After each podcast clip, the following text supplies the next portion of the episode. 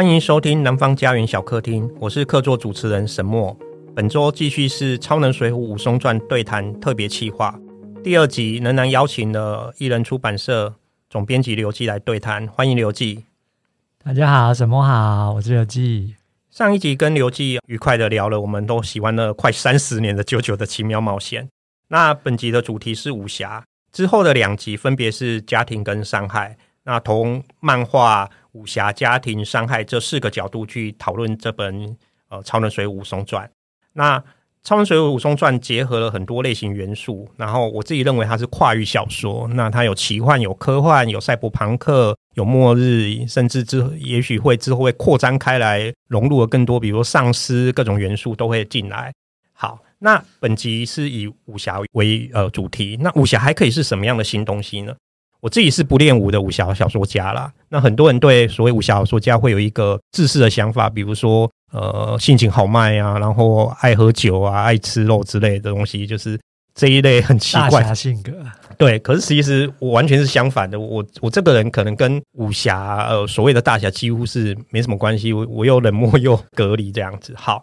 那刘季是长长期在练拳，可是很多人也会常常，我记得以前。卧虎藏龙在上上映的时候，应该是李凤商吧？我就是比较真的有武术界的，就会说啊，这个不合理啊。反正只要某一部武侠片红了，就会有人武术界的人跳出来说，这不合理吧？那个那个不是真的。好，那这个我们当然也无可厚非。比如《姜维克》第四集上了，很多人就开始说，那个衣服真的可以防弹成这样吗？那应该很重，那不可能像是西装哦。开始做一些现实上的讨论。那我觉得这些分析跟讨论都很有趣。可是电影是电影，小说是小说，现实是现实。那我们会怎么看待现实中的武术以及武侠电影或武侠小说？那我们又最喜欢什么样的武侠电影？那武侠要对自己的性格、人生造成什么样的影响？那我们又会怎么来看这一本呃《超能水武松传》跟武侠的关系？好，首先先请刘季分享武术与武侠的差异。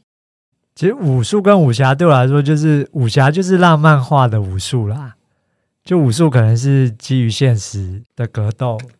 那武侠就是。把它浪漫化，所以会有各式各样的奇想的招式啊，然后，然后整个世界也可以变浪漫化。比如说现实世界可能是这样，但是在武侠的世界就是另外一番风貌。他们有自己的规矩，然后有自己的道德，然后有自己一派，就是各各个门派之间的问题。所以我觉得武侠小说就是把现实世界整个浪漫化，然后只是用武术作为一个引子，把它变成一个。啊、呃，文学或者是浪漫的世界这样子。好，我自己不知道沈墨觉得，我其实也是差不多啦。武武术当然是现实上可成真的嘛。那它是一个中国古老流传至今的一种格斗术。可是这格斗术又不只是肉体上的格斗，它包含了哲学、天人合一的思想。就其实它还是整并了中国的哲学啦。比如说，我们看那一个逝去的武林，就是徐浩峰帮他二老爷哦写的自传。里面就充满这种二老要动手啊，就会说哦，那个那个枪啊是要往四面八方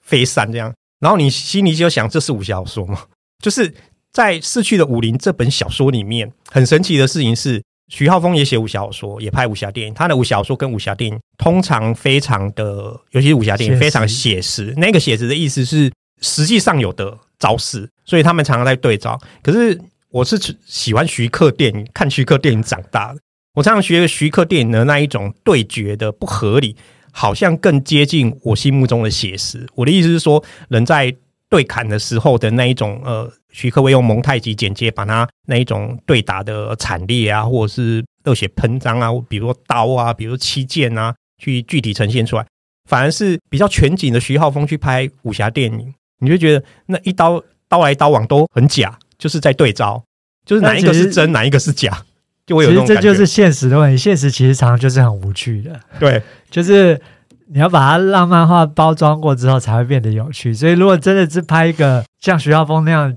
徐浩峰已经其实已经有包装过了。如果更真实的武术电影的话，可能就没有人要看，因为太无趣了。对啊，就像武术界之前就有讲过，其实真正的格斗是很丑陋的。就是你如果去看 UFC 格斗、MMA 格斗比赛。它已经是算是比较丑陋的，就是它不会像你一般人在想象中，好像电影上一招一式来来回回，但它已经有各式各样的限制规范让你去打，但是它打起来还是，如果你不喜欢这个这些东西的话，你会觉得很丑。就两个人男的抱在一起，然后撞来撞去，挥来挥去，其实也不知道在干嘛，然后就就受伤流血。但如果不喜欢，就很不喜欢。他已经是把暴力已经经过包装了，还是这样。那真正其实现实上的格斗，如果你看过一些什么闭路电视，现在到处有摄影机嘛，就拍到一些冲突，然后就会放上网。你看那些冲突，其实都是很丑、很难看的。就是就算你是练过的人，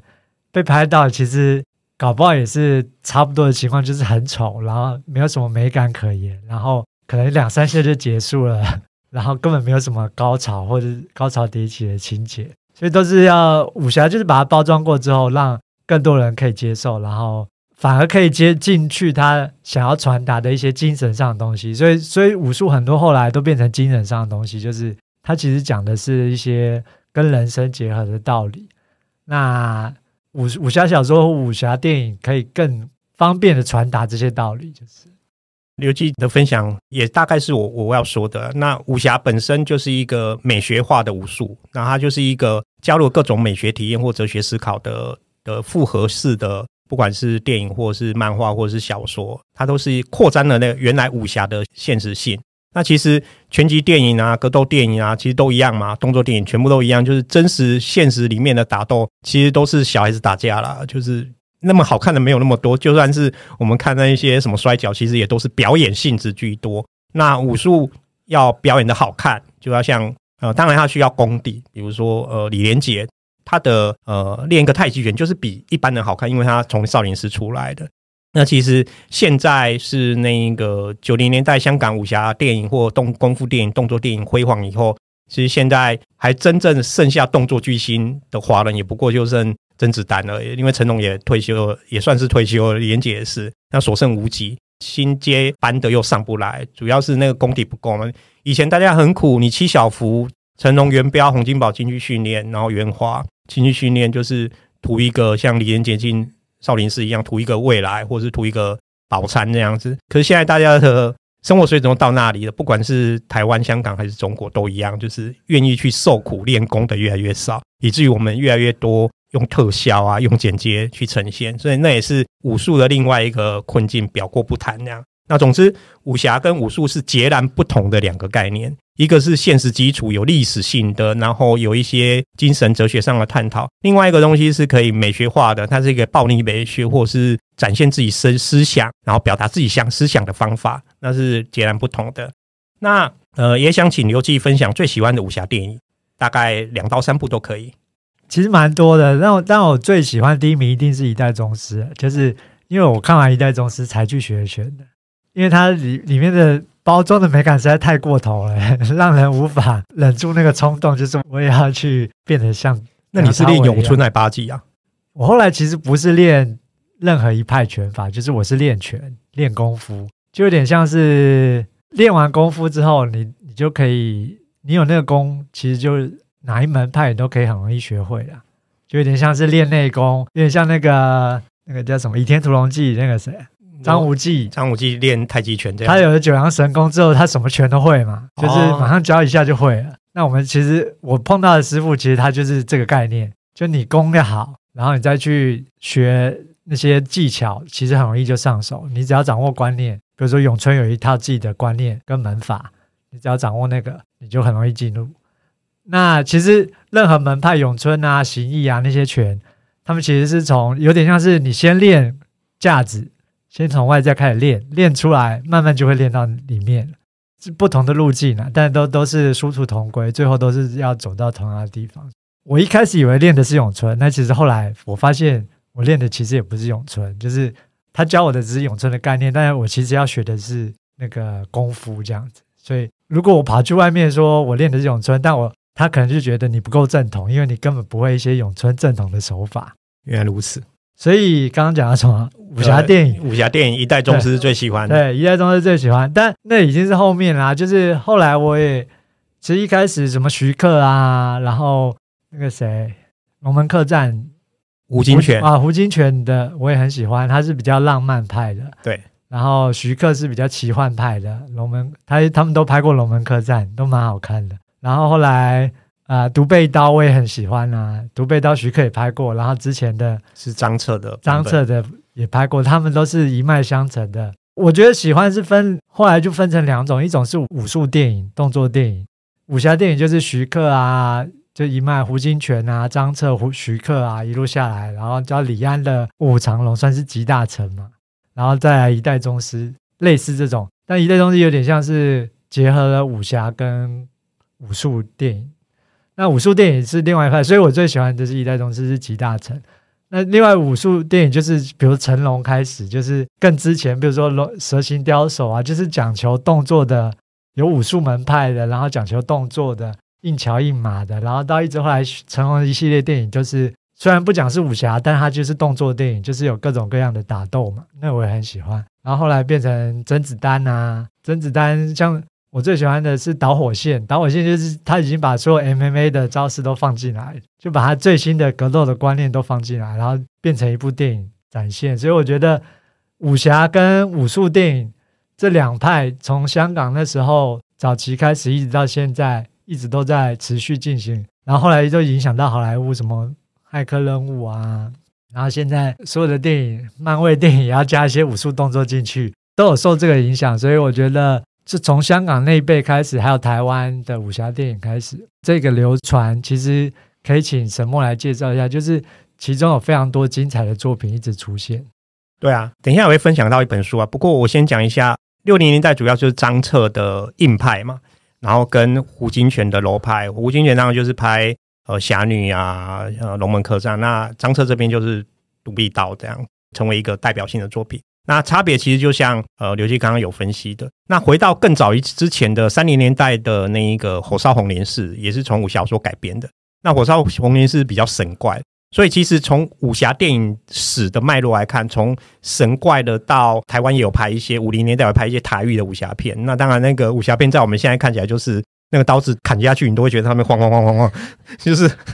你就觉得很好笑。或者是我看楚留香，他跳上一个石头，那个石头会咬，我想说这个石头是怎样？对，所以你你会你还是会看到以前以前武侠片有它的局限，可是大致来说，它分为现实派跟呃浪漫主义，好，现实主义跟浪漫主义，一个是从胡金铨比较京剧的动作，像跳舞一样，它讲究优美，它讲究某种跳跃，或者是它一剑刺过去，然后人就已经到另外一边，透过剪接去呈现。而张彻这边又是硬打嘛，就是你看得到那一个刀砍下去，然后血喷出来那一种暴力性这样子。那其实就是分优美跟暴力两个脉络，然后到徐克，他成为一个两边都有的人。他既可以胡金铨的优美，可是他又拍了刀。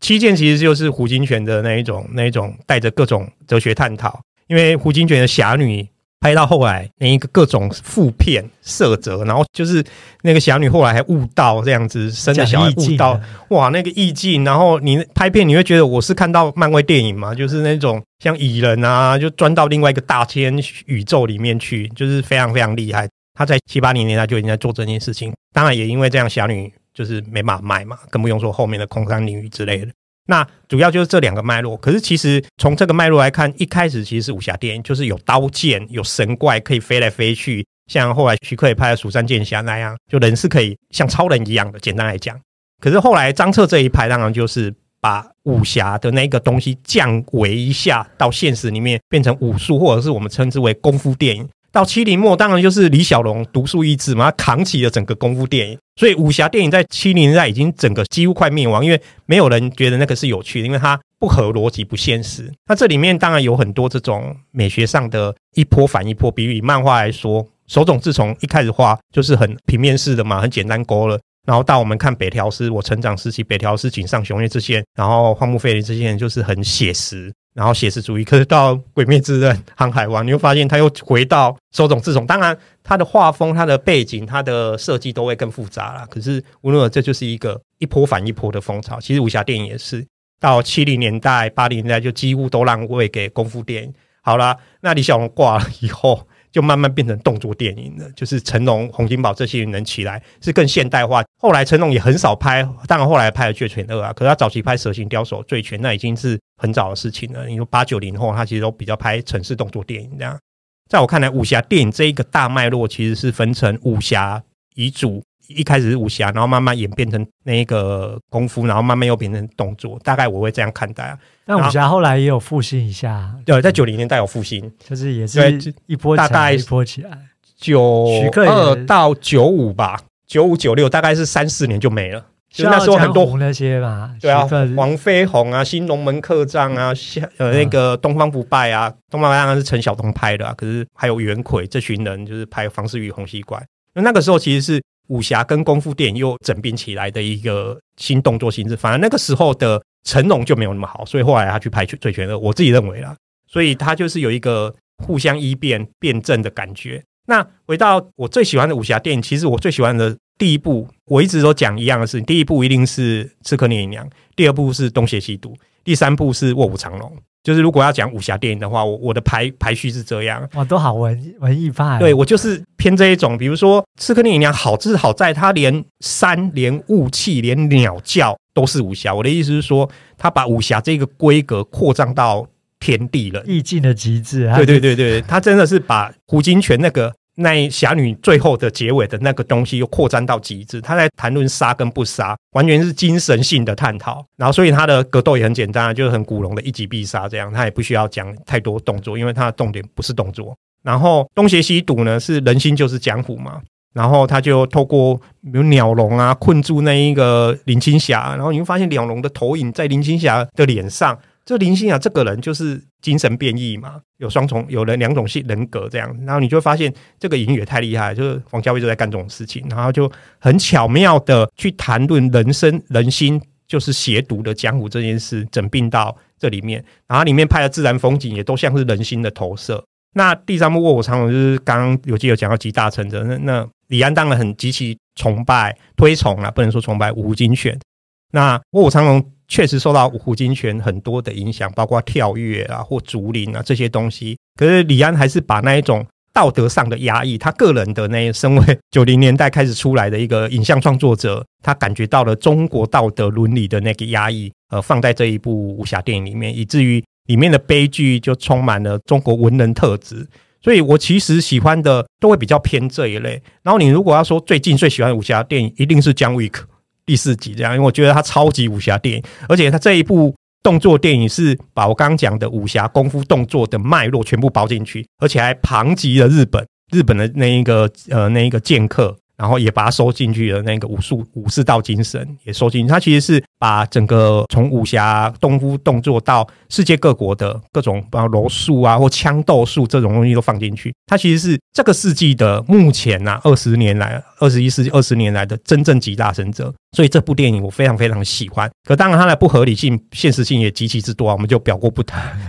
对，就是比如说刚刚，那我要提一个，就是超级现实，就是我们我觉得最近最让我兴奋的武侠创作者就是徐浩峰了。徐浩峰就是在我学拳之后更能够体会，就是他真的就是超级现实主义的一个武侠创作者，他完全把那些浪漫的东西都去除，就是他的电影世界里永远都是人心狡诈，互相斗来斗去啊，然后他们的功夫也都不是那种很漂亮的。飘逸的浪漫的东西，全部都是就是看起来很很不起眼，然后看起来很傻的东西，但其实是有威力的。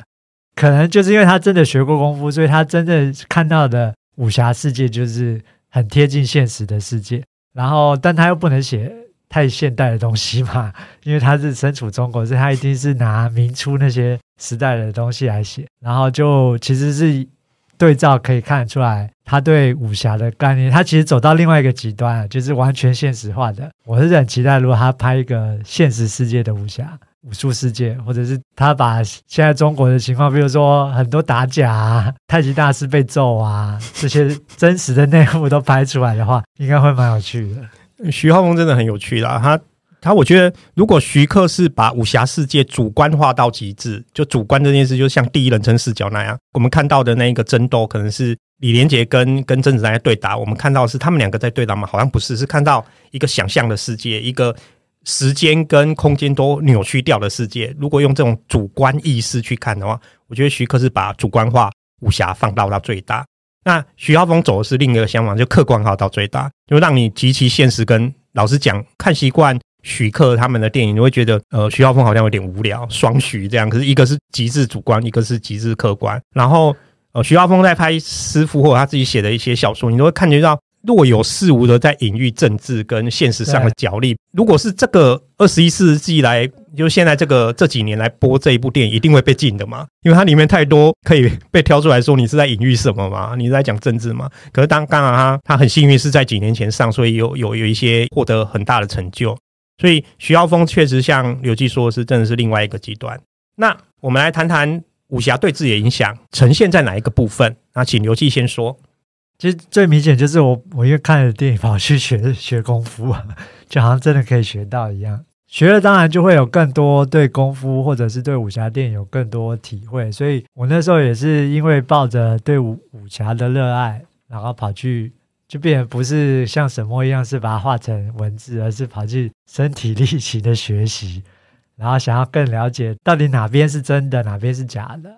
所以现在。就比较能够清楚界别说哦，哪些功夫是比较浪漫化的想法，比较呃概念式的，哪些是真的真的可以实际执行。比如说徐浩峰的电影，可能就是某些招式是真的有有所本的，像甄子丹的，他可能真的去学 MMA，所以真的打出来是那种感觉。当然，那电影套招过是比较漂亮。那可能成龙那时候我们小时候会觉得哇好厉害啊，但后来发现其实那那都是花。就如果是真的功夫，还是花拳绣腿啊，就是其实没有杀伤力，但他招式就是漂亮。然后他去做这种特技动作，他其实有点类似，在严格来说有点像江湖艺人啊，就是以前的江湖艺人，他就是他会各种漂亮的招式，然后让你觉得很炫目，然后打起来很漂亮，但其实不是真功夫。所以成龙是从那个戏剧班出来的嘛，他不是真的学功夫。李连杰是真的从少林寺出来，就比较有点不一样啦。以前看不出来，那现在就看得比较清楚一点。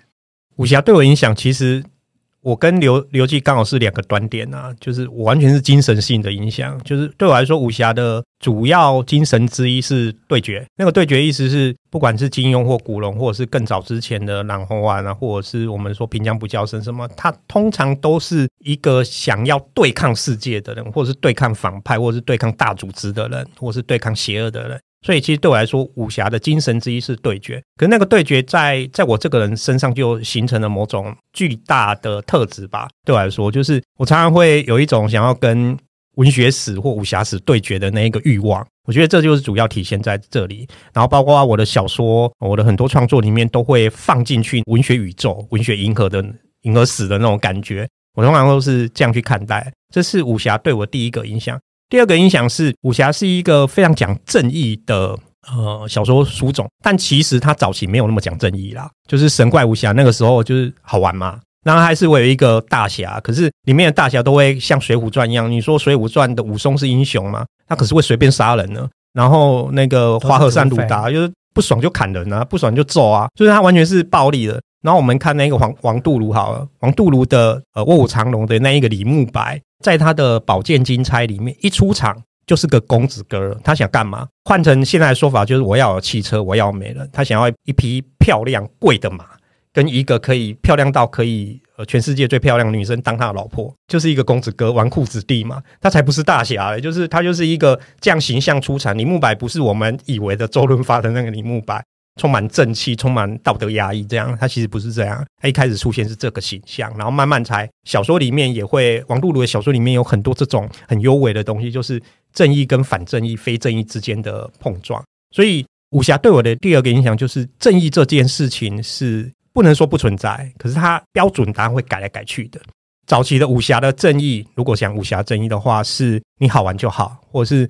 你有带到一些历史，你有带到一些真实，不管是朱真木啊、宫白羽这些人的斗志啊，或者是夹带一些历史，或者是写了黑帮啊这些东西，然后到金庸就变成固定化是侠之大志，就是你必须是一个大侠。可是其实金庸之前的武侠并没有那么讲究，你一定要是个大侠。那金庸当然也反金庸了，因为他写了最后写了《鹿鼎记》，其实没有不是只有到《鹿鼎记》啊，《侠客行》就是《侠客行》的主角就是狗杂种嘛。那金庸就指着大家骂里面全部都是狗杂种，讲白一点就这样。尤其是做文人研究的，所以《侠客行神功》《侠客岛》的那一些文字对他来说都不重要，因为那些文字的评注都不重要，重要是图案的本身。当然这里面有点佛学的精神啊，就直指本心这样，包括罗汉伏魔神功也是。一个木人，然后你要把木人的表象揉开，然后才会露出真实的经脉图。这样，anyway，其实到金庸他又又反了武侠这一个大侠论，这样他其实就反了。可是大家都我所接触到的对金庸的喜欢，都还是停留在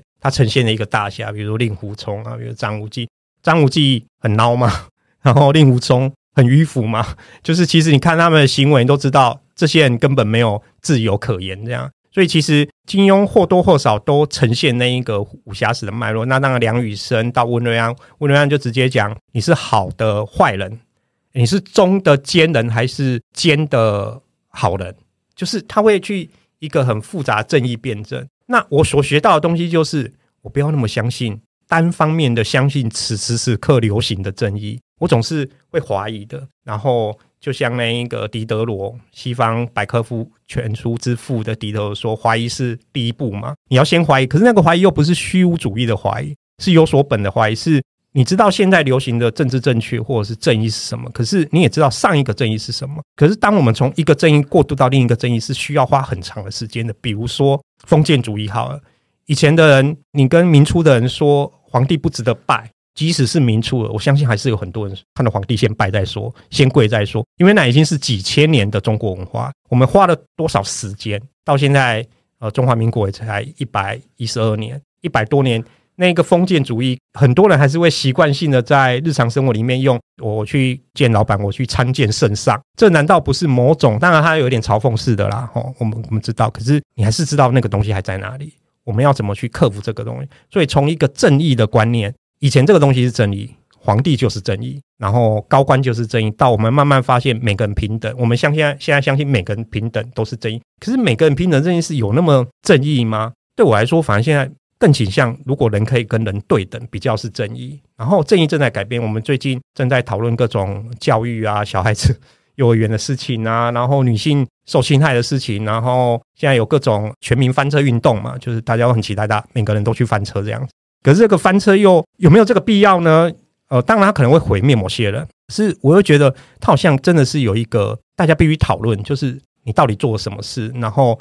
你们之前相信的事情是表面还是真实，这样东西不断的去讨论，它会越来越乱，没有错，它确实会越来越乱。可是在这个越来越乱的过程，自由意志。或者是足够的精神是不是能诞生？那我觉得这是另外一个武侠内化到我性格的部分。那我也可以讲，就是武侠对我最大的影响，其实就是精神上的话，就是变成像我现在开艺人出版社，就是走艺人非主流路线。就我永远相信，这可能也是从武侠那边来，就武侠小说、武侠电影，就是所有的名门正派、大派其实都是坏人，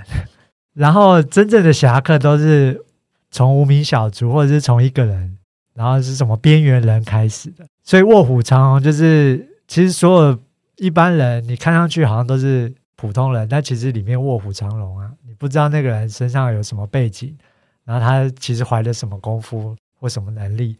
所以我们会尊敬每一个人，因为你不知道背后他实际上是什么样的人，但是每一个人都有无限可能性，所以就算你不是名门正派，或者是你可能只是一个路边的小咖。但你有一天也可能获得绝世神功，然后改变整个武林世界。所以所有的武侠都说，一开始那些主角都是都是没有能力的小咖嘛，像令狐冲那些张无忌都是没有功夫的。然后突然之间，或者是他们经过某些机缘，就变成了大侠。那他们之后要做出什么样的决定，影响整个武林，我觉得都是从那之前开始。所以我就一直都觉得，如果你要。遵循一个武侠的道路的话，做一个侠客的话，你不要依靠任何的名门正派、大派，然后靠自己，然后做一个孤独的侠客，这是在武林生存的必然的需要。这样，对啊，我第一套书的书名就叫《孤独人》，我想这是看武侠很容易会有的精神。就像你看村上春树，大概大家都会体验到一个东西，就是村上春树的主角都很孤独嘛。那孤独这件事是整个世界不管哪一个时空的人类所共有的特质。对我，我想是这样。那我还有第三个武侠对我的主要影响是那一个锻炼，就是我非常迷信锻炼。我是一个每天在写作的人，就是虽然现在有降低时速，因为年纪大了，快不能再这样搞了。锻炼的意思是说，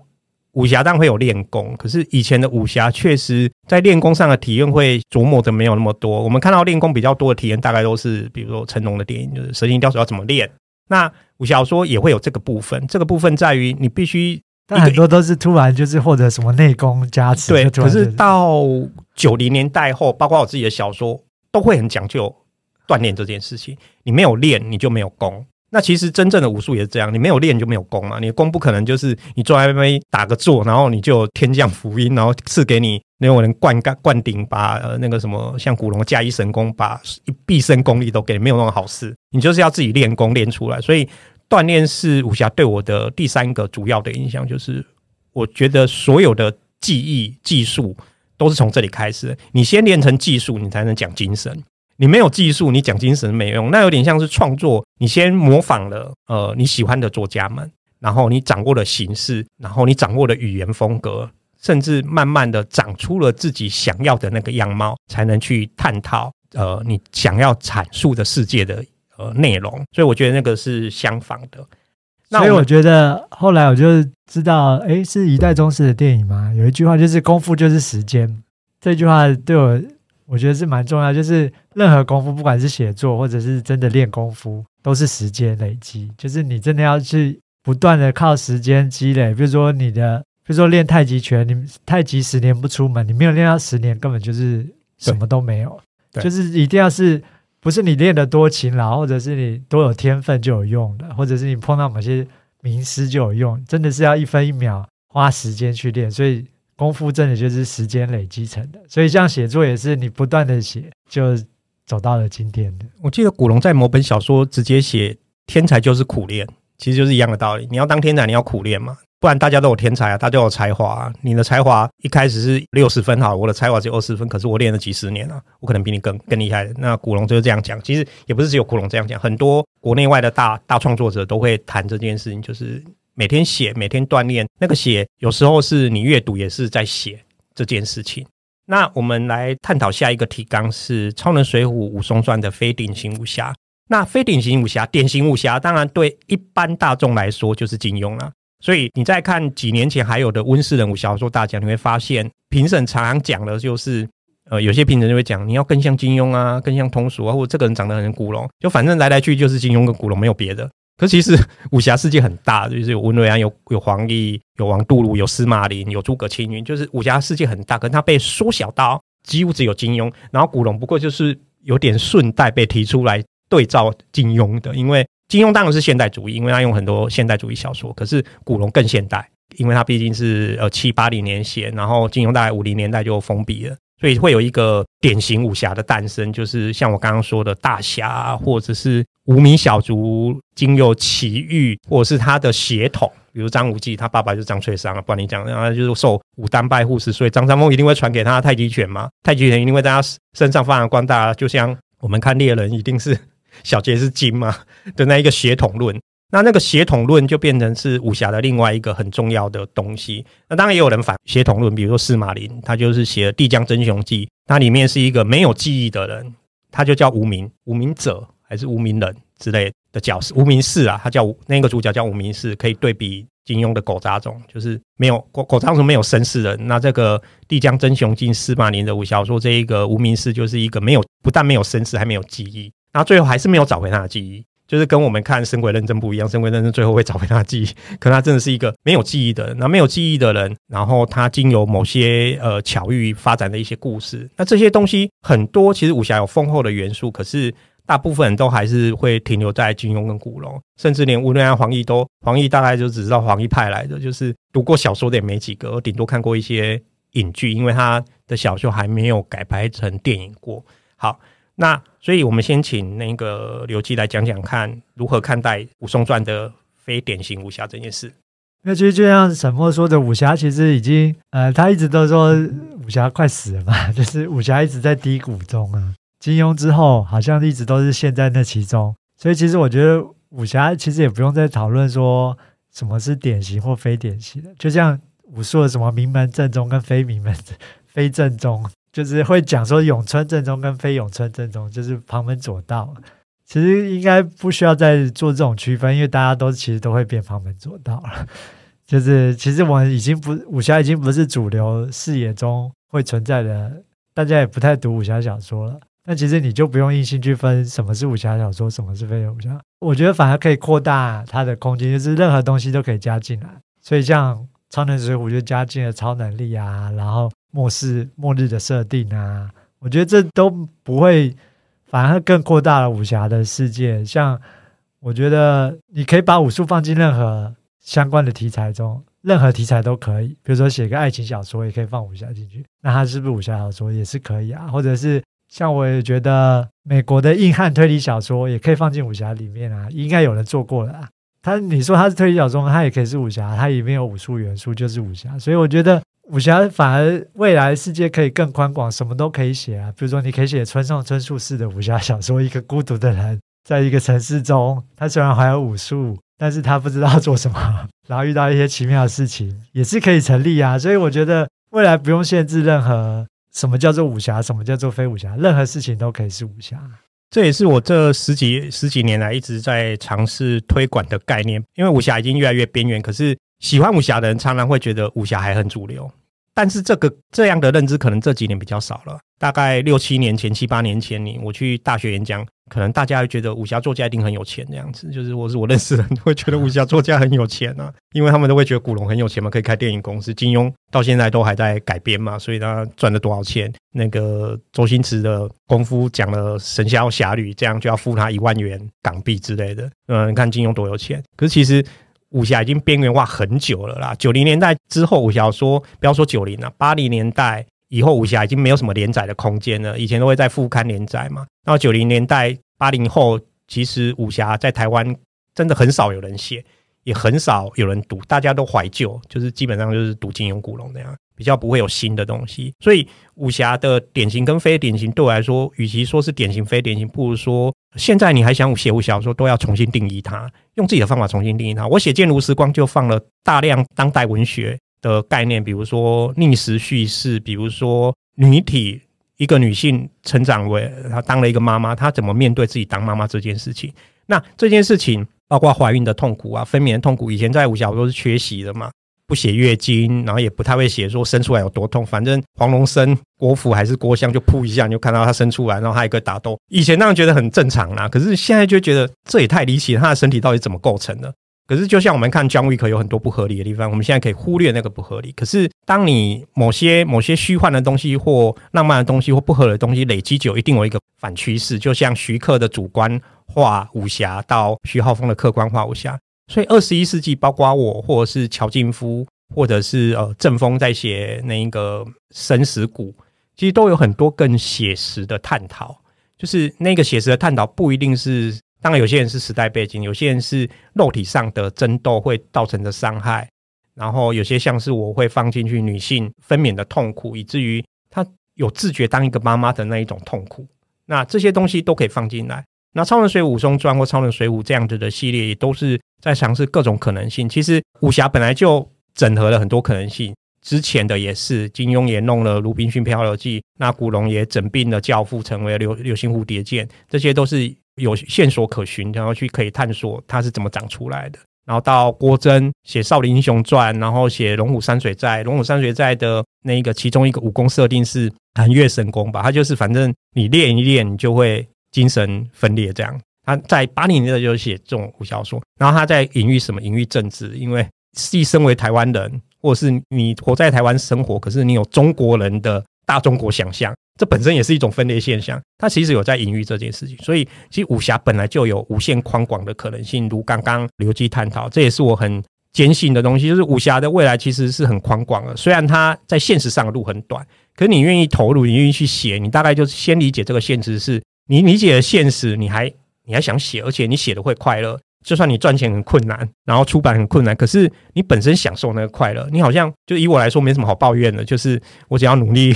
去做别的案子，来做别的文类来养武侠，这是我这十几年来一直在坚持的事，也是呃，我希望给呃后进武侠创作者的一个基本认识，就是你不太可能再大红了。就是武侠没有那个时代，就像你光是不要看武侠书，你光是看武侠电影。多久才会出一部武侠电影？现在的武侠，所谓的武侠电影，都只是类武侠电影，比如中国拍的那一种，都其实都是讲爱情啊，讲历史。它武侠只是一点点元素，可是武侠还是没有死的，因为我们在《John Wick》呃《捍卫任务》这样的作品里面看到很浓厚的武侠风这样子。所以，我想这也是我今天跟刘记讨论到现在，很想要带给大家的一个基本认识，就是武侠在现实上小说创作现实上是不可行的。可是因为它是这个路是不可行的，你愿意投进来，它就是无限宽广。因为就像我们上一集在讲《九九奇妙冒险》的呃空调徐论，你有那个精神意志，那替身就是精神能力的具象化。那到了《九九荒木飞吕院》那个第八部里，《JoJo Lion》里面，他甚至把替身形容成是心的形状，心脏的心，心的形状。那从精神的能力的具象化到心的形状，也就是替身的能力跟替身那个人物本身，其实有一个呃形状跟内容的组合。那我觉得武侠其实也这样，到了新的时代，你大可把自己的新的形状、精神力全部灌入其中。那《超人水浒武松传》就是我整并了各种元素所诞生的跨域小说。好，谢谢各位的收听。那我们接下来要进入推荐书单，请刘希先来推荐跟今天主题相关的读物。那我要先推荐大家就是许浩峰的那刚刚有提过的《逝去的武林》，他算是纪实书吗？就是他他是写他的二老爷。就他的一个二老爷，真的学过形意拳的二老爷，请他讲的一些生平故事、过往的故事，他记录下来。但我其实觉得他也有点像小说啦，就他一定有掺杂一些他自己的想法在里面，然后把它有点像小说化的写法。所以他描写的是一个迷人的，可能现实中可能带有一点幻想中的明初的武侠世界，所以算是跟以前一般的武侠小说完全不一样的。一种感受，如果你读的话，而且其中有一些真功夫的那些说法，你或多或少可以知道一下到底什么是真的功夫，它怎么使用，然后跟武侠小说中描写的这种天花乱坠的东西有什么不一样，可以从中发掘一些新的东西。这样，那第二本我要推荐的是我很喜欢的小说是《漫长的告别》。是钱德勒，他是推理小说，硬派推理小硬汉小说，美国的硬汉。我一直把钱德勒的小说当成武侠小说来读，他其实就是一个孤独的侠客，只是他是一个侦探，然后行走在这个污浊的世界，然后内心抱着某种他自己才理解的正义感，做他自己认为正义的事情。所以我觉得他其实就是在我心目中一个完美的武侠小说的典范了。那只是它是发生在美国，然后是发生在侦探的世界里。那对我来说，它就是一个我很希望能够看到，比如说有人把《漫长的告别》改编成亚洲的武侠版了，然后可能有个侠客孤独的行走在某个地方这样。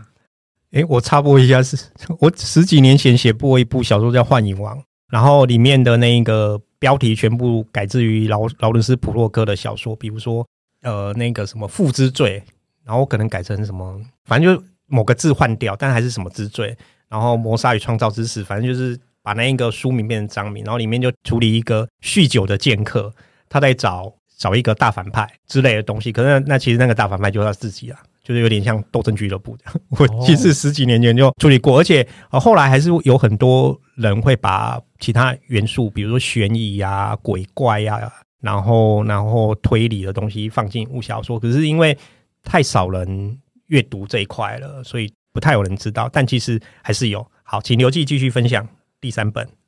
好，那最后分享就是沈默写的《剑如时光》啊，是他集大成的作品。他刚刚有提到，就是他把所有文学上、记忆上的，还有思想上的，还有对武侠的突破上的东西，都放在这本书里面，等于是一个史诗般的集大成巨作。因为它它跨度也很长，篇幅也很长，然后人物也很复杂，有好几组人物。互相交杂，然后有时候啊，它是倒叙法的写法，然后写的是一整个时光长河的东西，所以这个大河史诗的东西。然后我是比较，我是从来没有在华文的武侠小说里面看到这种类似这种概念啊，通常都是讲一个，比如说几代的门派的故事啊，或者是一个家族武侠武术世界的故事，很少有这种概念上的。然后武侠世界纯粹是一个。时光眼镜上的一个概念，所以我觉得这是一个蛮酷的一个武侠上的突破跟创新。